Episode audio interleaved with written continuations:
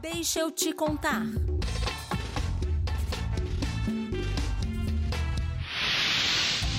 O Brasil foi apontado como referência no combate ao trabalho infantil pela Organização Internacional do Trabalho, a OIT, por causa da criação do Programa Nacional de Erradicação do Trabalho Infantil, o PET. A medida articulava ações de fiscalização da Justiça do Trabalho e do Ministério do Trabalho e Emprego, com atividades de contraturno promovidas pela assistência social e organizações da sociedade civil. Com o início das políticas de transferência de renda, o combate ao trabalho infantil foi ampliado para todo o território nacional, ao ser integrado ao Bolsa Família. O número de crianças de 5 a 17 anos em situação de trabalho infantil declinou de 5,1 milhões em 2002 para 2,2 milhões em 2015, sendo majoritária a parcela que estava na escola. A quantidade de crianças pobres e extremamente pobres com menos de 13 anos diminuiu de 2,